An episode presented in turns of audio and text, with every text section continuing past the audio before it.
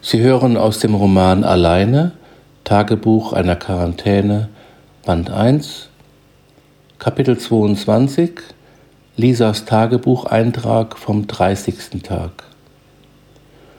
Ich weiß noch nicht, was ich mit den Mengen an Milch anfangen soll, die Emma täglich geben wird. Von früher habe ich noch in Erinnerung, dass es bestimmt 30 Liter sein würden. Wie gesagt, täglich. Ich hoffe wirklich, dass ihr Kälbchen bald kommt, weil die Melkerei echt anstrengend ist und viel Zeit kostet. Ich habe sie heute früh schon direkt nach dem Aufstehen vorsichtig gemolken, denn sie hat immer noch Schmerzen. Ich war so geistesgegenwärtig gewesen und hatte aus Ottos Stallapotheke Antibiotika und ein entzündungshemmendes Mittel mitgenommen. Das habe ich ihr erst einmal gegeben und hoffe, dass es schon wirkt. Lange kann die Entzündung ja noch nicht bestehen, denn vor drei Tagen wurde sie bestimmt noch gemolken, vielleicht sogar noch am Tag der Kernerschen Evakuierung. Die Antibiotika setze ich noch nicht ein. Sie könnten das ungeborene Kälbchen vielleicht schädigen. Reine Gefühlssache, ich bin keine Tierärztin. Felix hat etwas von der Milch geschlabbert und Bruno auch, der aber sicher nur, weil der Kater sie trinkt. Und für meinen Kaffee brauche ich auch nicht viel. Leider habe ich im Haus der Kerners kein Mobiltelefon gefunden. Hätte ja sein können, dass sie in der Hektik eines vergessen. Ich habe in der Eile nur ein Säckchen Dinkelmehl mitgenommen, weil ich damit ein Brot backen möchte. Wenn ich mehr Zeit habe, werde ich mal nachschauen, was bei den Nachbarn noch so alles zu finden ist. Ich hatte schon von dem Artikel berichtet, den mir ein Schweizer Passagier noch auf dem Schiff in die Hand gedrückt hatte. Er ist also älter und sicher nicht aktuell, aber wie ich finde, verdient er eine Erwähnung. Ich wollte ihn eigentlich ganz abschreiben, aber das ist mir zu viel Arbeit. Immerhin finde ich ihn so interessant, dass ich doch einiges davon hier niederschreiben möchte. Ich habe gar nicht mehr in Erinnerung, dass die Farbbänder so lange halten. Eines habe ich jetzt noch in Reserve. Den Namen des Verfassers werde ich hier nicht nennen.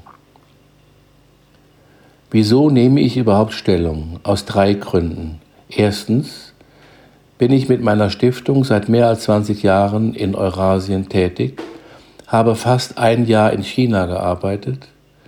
Die 20-jährige Verbindung zu Wuhan habe ich auch in den jetzigen Zeiten konstant aufrechterhalten können.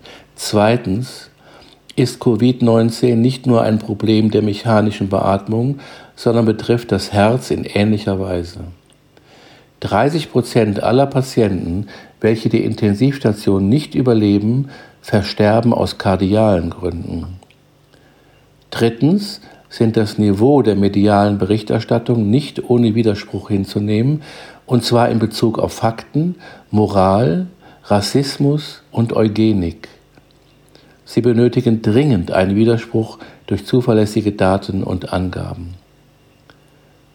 Viele Fakten waren bis Ende Februar bekannt. Hätte man die zur Kenntnis genommen und wäre man fähig gewesen, Ideologie, Politik und Medizin zu trennen, wären wir heute mit großer Wahrscheinlichkeit in einer besseren Lage.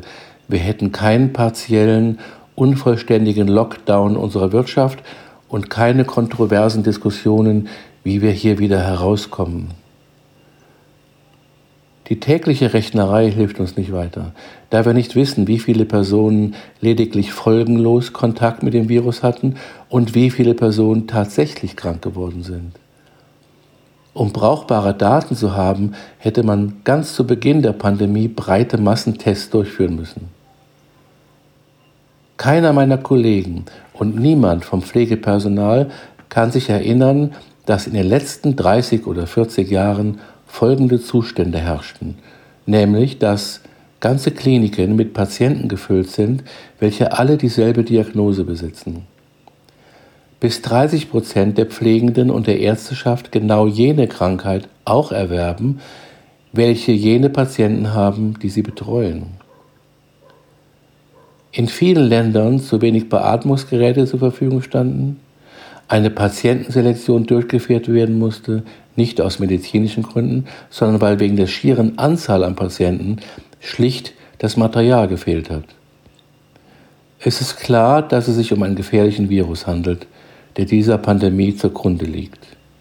Wir können klimpflich davonkommen oder eine Katastrophe erleben. Rigide Maßnahmen bewirken, dass die Kurve der Kranken flacher verläuft. Es geht aber nicht nur um die Höhe der Kurve, es geht auch um die Fläche unter der Kurve und diese repräsentiert am Ende die Anzahl Toter. Diese Pandemie war angekündigt. Waren wir minimal auf sie vorbereitet? Nein. Hat man Vorkehrungen getroffen, als Covid-19 in China ausgebrochen ist? Nein. Hat man wissen können, dass eine Covid-19-Pandemie über die Welt ziehen wird? Ja. Sie war angekündigt und die Daten lagen bis März 2019 vor. SARS war 2003, MERS war 2012. 2013 hat der Deutsche Bundestag Katastrophenszenarien diskutiert. Wie bereitet sich Deutschland auf Katastrophen, zum Beispiel Überschwemmungen, vor? In diesem Rahmen wurde auch diskutiert, wie Deutschland auf eine zukünftige SARS-Pandemie reagieren muss. Ja, im Jahre 2013 hat der Deutsche Bundestag eine SARS-Corona-Pandemie in Europa und Deutschland simuliert.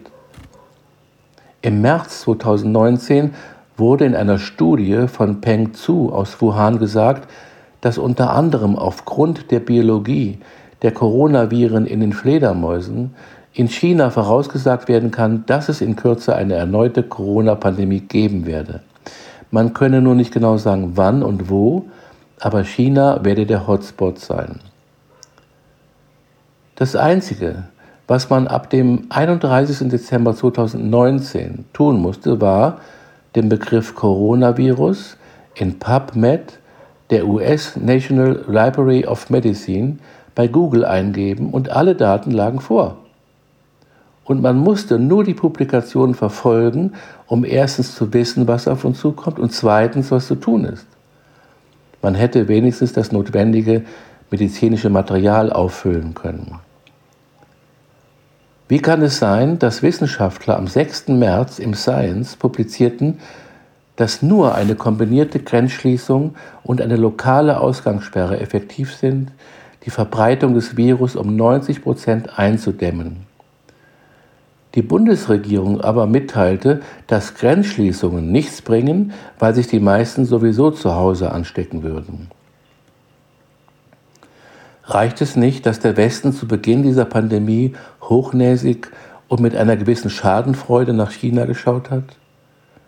China hat bis heute 3,86 Milliarden Masken, 38 Millionen Schutzanzüge, 2,4 Millionen Infrarottemperatur-Messgeräte und 16.000 Beatmungsgeräte geliefert. Nicht Chinas angeblicher Weltmachtanspruch, sondern das Versagen der westlichen Länder hat dazu geführt, dass der Westen buchstäblich am medizinischen Tropf Chinas hängt.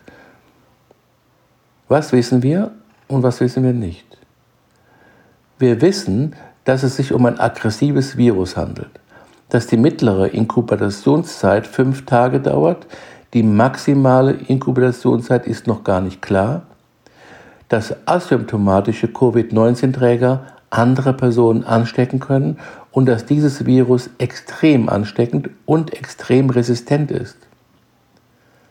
Wir kennen die Risikopopulationen, dass es in den letzten 17 Jahren nicht gelungen ist, weder eine Impfung noch einen Antikörper gegen Coronaviren zu entwickeln, dass es überhaupt noch nie gelungen ist, eine Impfung gegen welches Coronavirus auch immer zu entwickeln. Was wir nicht wissen, ob nach durchgemachter Infektion eine Immunität vorliegt oder nicht.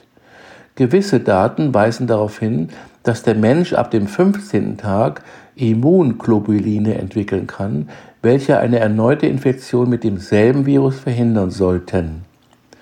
Aber es ist noch nicht definitiv bewiesen wie lange eine auffällige, allfällige Immunität schützen könnte, ob dieses Covid-19-Virus stabil bleibt oder ob es sich im Herbst analog der üblichen Grippewelle erneut ein leicht verändertes Covid-19 über die ganze Welt verbreitet, gegen welches keinerlei Immunität vorliegt. Wir wissen nicht, wie lange wir mit diesem Virus zu tun haben werden. Zwei Berichte, welche der Öffentlichkeit nicht zugänglich seien, sollten kommen unabhängig voneinander auf eine Lockdown-Phase von bis zu 18 Monaten. Wir haben nach wie vor keine anerkannte Therapie. Eine solche haben wir auch bei der Influenza nie präsentieren können. Vielleicht sollten Behörden und Medien einfach mal die Fakten auf den Tisch legen, anstatt alle zwei Tage Meldungen von einer scheinbar erfolgreichen Impfung, die nicht mehr weit weg ist, zu präsentieren. Die Rückkehr zu dem, was wir als normal empfinden, ist sicherlich der Wunsch eines jeden. Welche Schritte bei der Rückkehr zur Normalisierung mit nachteiligen Folgen verbunden sein werden, kann niemand voraussagen. Jeder Schritt der Lockerung ist im Grunde genommen ein Schritt ins Unbekannte. Ach so, jetzt tun mir die Finger weh und ich höre auf. Das war aus meiner Sicht auch das Wichtigste aus diesem Artikel, der noch viel länger ist. Eben rief ein Waldkauz. Ach, das klang nicht unheimlicher als irgendein anderer Tierlaut, der aus dem Wald hierher dringt. Ich ertappte mich aber dabei, dass ich erschrak. Wenn das Käuzchen ruft, stirbt jemand, war ein Spruch von Magdalena.